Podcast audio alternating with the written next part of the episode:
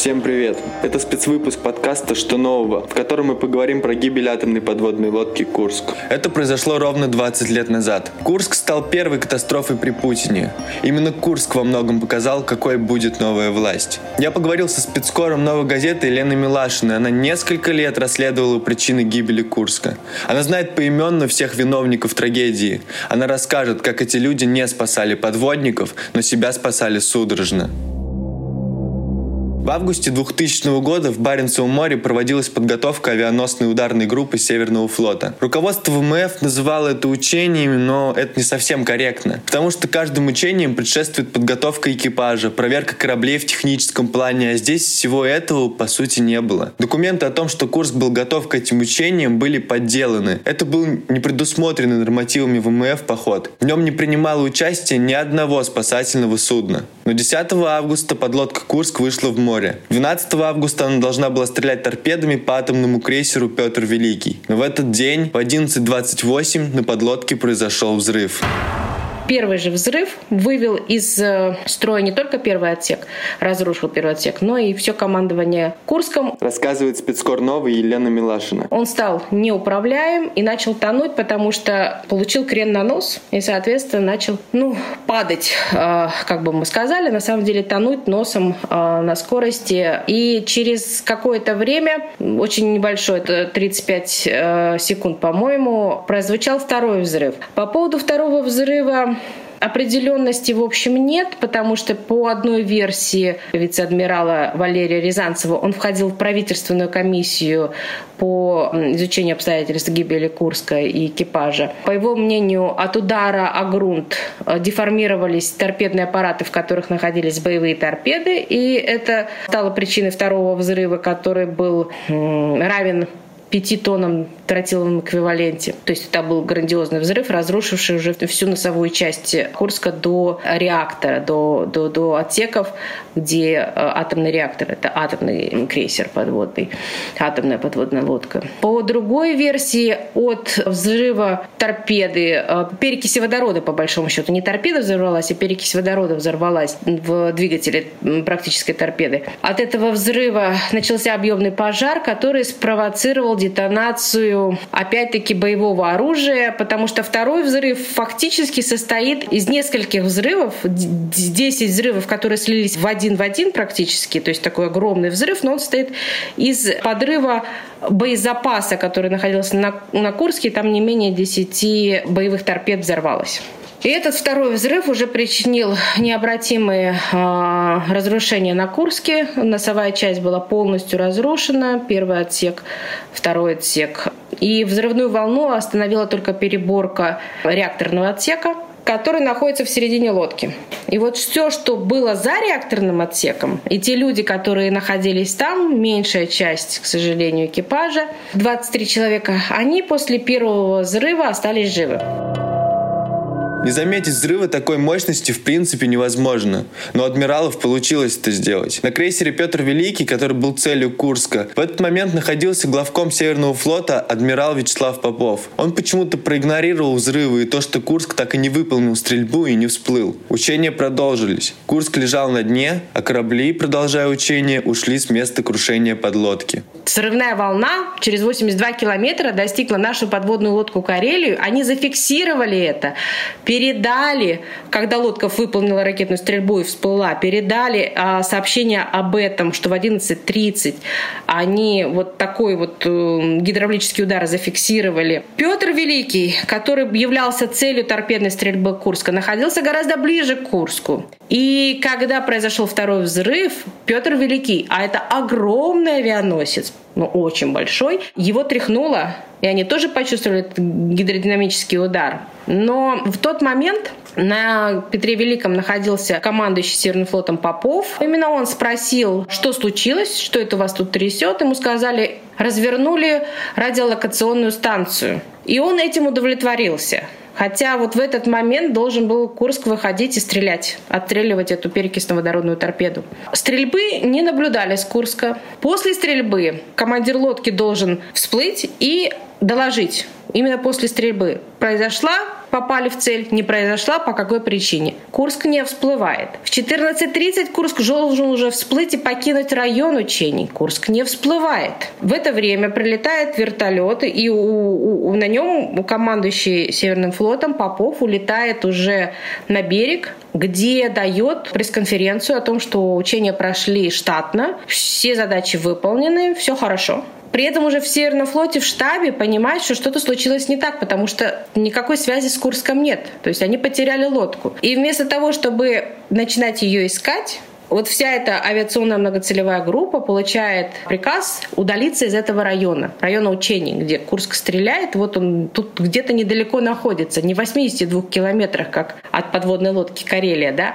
И я вас уверяю, я знаю просто, э, что такие донесения и вот этот вот э, второй взрыв почувствовали на себе, в общем, все участники. Там было, э, по-моему, шесть подводных лодок, которые участвовали в этом походе. Все зафиксировали и почувствовали сейсмическое событие на самом деле, но реакции на это не произошло никакой. Авиационная многоцелевая группа ушла из района, бросила Курск, который не вышел на связь, ну, по сути, бросила. Потом уже стали после 14.30 ждать донесений из Курска, потому что поняли, что это единственный корабль, который, в общем, потерялся. Вот. Все надеялись, что ну, с лодкой ничего не может случиться. Она одна из самых современных, самых прочных, самых-самых, что вот-вот всплывет, вот-вот донесет, что что-то там случилось со связью, но никак не связывали, видимо, вот этот вот взрыв, который все почувствовали, с тем, что курс не вышел на связь. Я только так это могу объяснить, потому что, к сожалению, вот те допросы, которые есть, того же командующего Северным флотом Попова или начальника штаба Северного флота Моцика э, и других, они э, не конкретно в этой ситуации, вот в этой части. Следователь не задает таких вопросов, которые бы нам всем хотелось бы задать. Ну как так? Вот у вас учение, вот у вас вот в этой ситуации вы точно знаете, что вы идете как цель, и Курск должен стрелять торпедой, и Курск не стреляет торпедой. Вместо этого вы слышите хлопок, гидродинамический удар чувствуете. Это же не просто лодочка какая-то, там баркасик, это огромный авианесущий крейсер. И вас это не настораживает. Почему? Этот вопрос никто никогда никогда не задавал этим людям, к сожалению, потому что это очень важный вопрос на самом деле в этой ситуации. Потому что идет потеря времени. Потеря времени, когда Курск не просто можно было даже не искать, а начать уже спасательную операцию без поисковой, потому что вот он, Курск, это его район, он здесь находится. Чего его искать? Но, тем не менее, все уходят из этого района, ждут до конца учений, понимают, что все-таки что-то случилось серьезное. И только в 23.30, по-моему, Курск объявляет аварийным. Хотя, я еще раз говорю, в 14.30 Курск должен был всплыть и освободить район учений, донести, сделать донесение. И если этого не происходит, все, боевая тревога а, объявляется молниеносно. Вот в этот момент. Вскоре после крушения подлодки с нее начали поступать сигналы СОС. Эти сигналы зафиксировали радисты разных кораблей. О них доложили руководству ВМФ, в том числе главкому ВМФ России Владимиру Кураедову. На подлодке есть выжившие. То, что происходило в подлодке вот именно в этот момент, мы можем достаточно четко себе представить по тем запискам, которые оставили выжившие члены экипажа Курска. Это 23 человека. Руководство на себя этими людьми взял капитан-лейтенант Дмитрий Колесников, Дмитрий Романович Колесников, совсем молодой парень. Не самый старший из тех, кто выжил, но тем не менее он взял на себя эту ответственность. И записок там было три или четыре, но основная информативная записка — это именно его, а, капитана Колесникова. Она состоит из трех частей, они написаны в разное время, то есть первый он еще пишет при э, свете аварийном. Записки и уже с ситуацией понятно, что они все э, собрались в одном отсеке, в девятом отсеке, это называется отсек живучести. Он очень маленький, он не предназначен для такого количества людей, 23 человека. А это очень важный момент, потому что, понимаете, как только Курск затонул и все механизмы перестали работать, самое ценное, что стало, э, в общем, от чего зависеть, в общем, жизнь людей на затонувшей подводной лодке, это воздух, это кислород. Его было, в общем, недостаточно для того, чтобы 23 человека в этом отсеке продержались долго. Тем не менее, они все принимают решение перейти в этот отсек, они задраивают этот отсек с соседним отсеком восьмым, да, чтобы не поступала вода. Это тоже очень важно, потому что от поступления воды увеличивается давление в отсеке. Понимаете, чем больше вода поступает, тем меньше воздушная подушка, тем больше давление. Вот. Это тоже очень играет большое значение, в том числе для спасения людей, членов экипажа подводной, затонувшей подводной лодки. Но они не испуганы, они не шокированы, они не выбиты, они не в панике и не в истерике. Они переносят в девятый отсек все запасы, э, которые у них есть, которые необходимы для выживания. Это не только еда, это и технические средства, это пластины регенерации воздуха, это индивидуальные дыхательные аппараты. А они проводят ревизию тех средств, которые бы позволили им самим выйти из девятого отсека затопленной лодки э, на поверхность. Есть такой способ, называется мокрый способ, когда очень аккуратно там по мусингам, таким узлам ты выходишь и очень аккуратно поднимаешься на поверхность, потому что давление здесь играет ключевую роль. Давление, которое человек испытывает в затонувшей подводной лодке, совершенно другое, а гораздо выше, чем давление, которое на поверхности воды.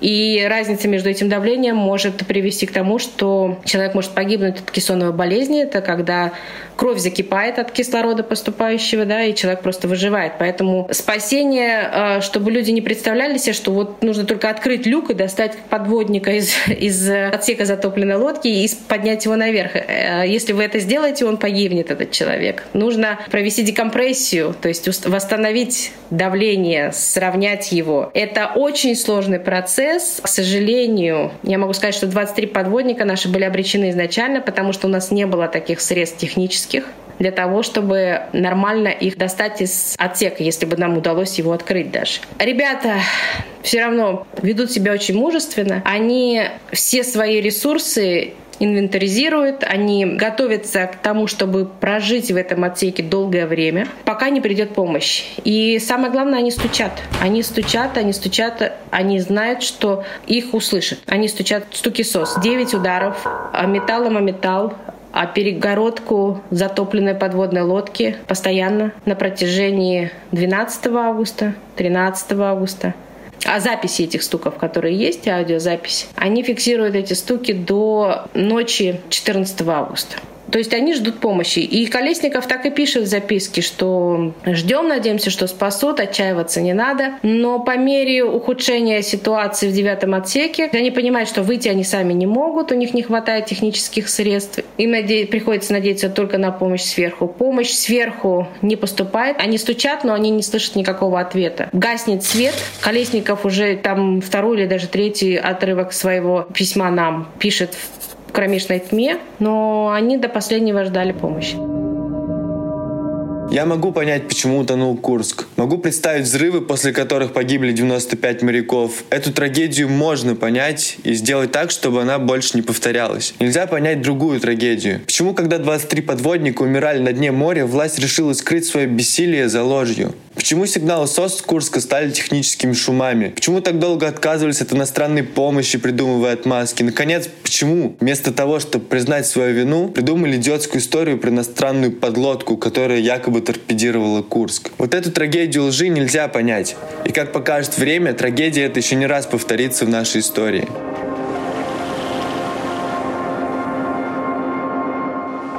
Вы слушали спецвыпуск подкаста «Новой газеты».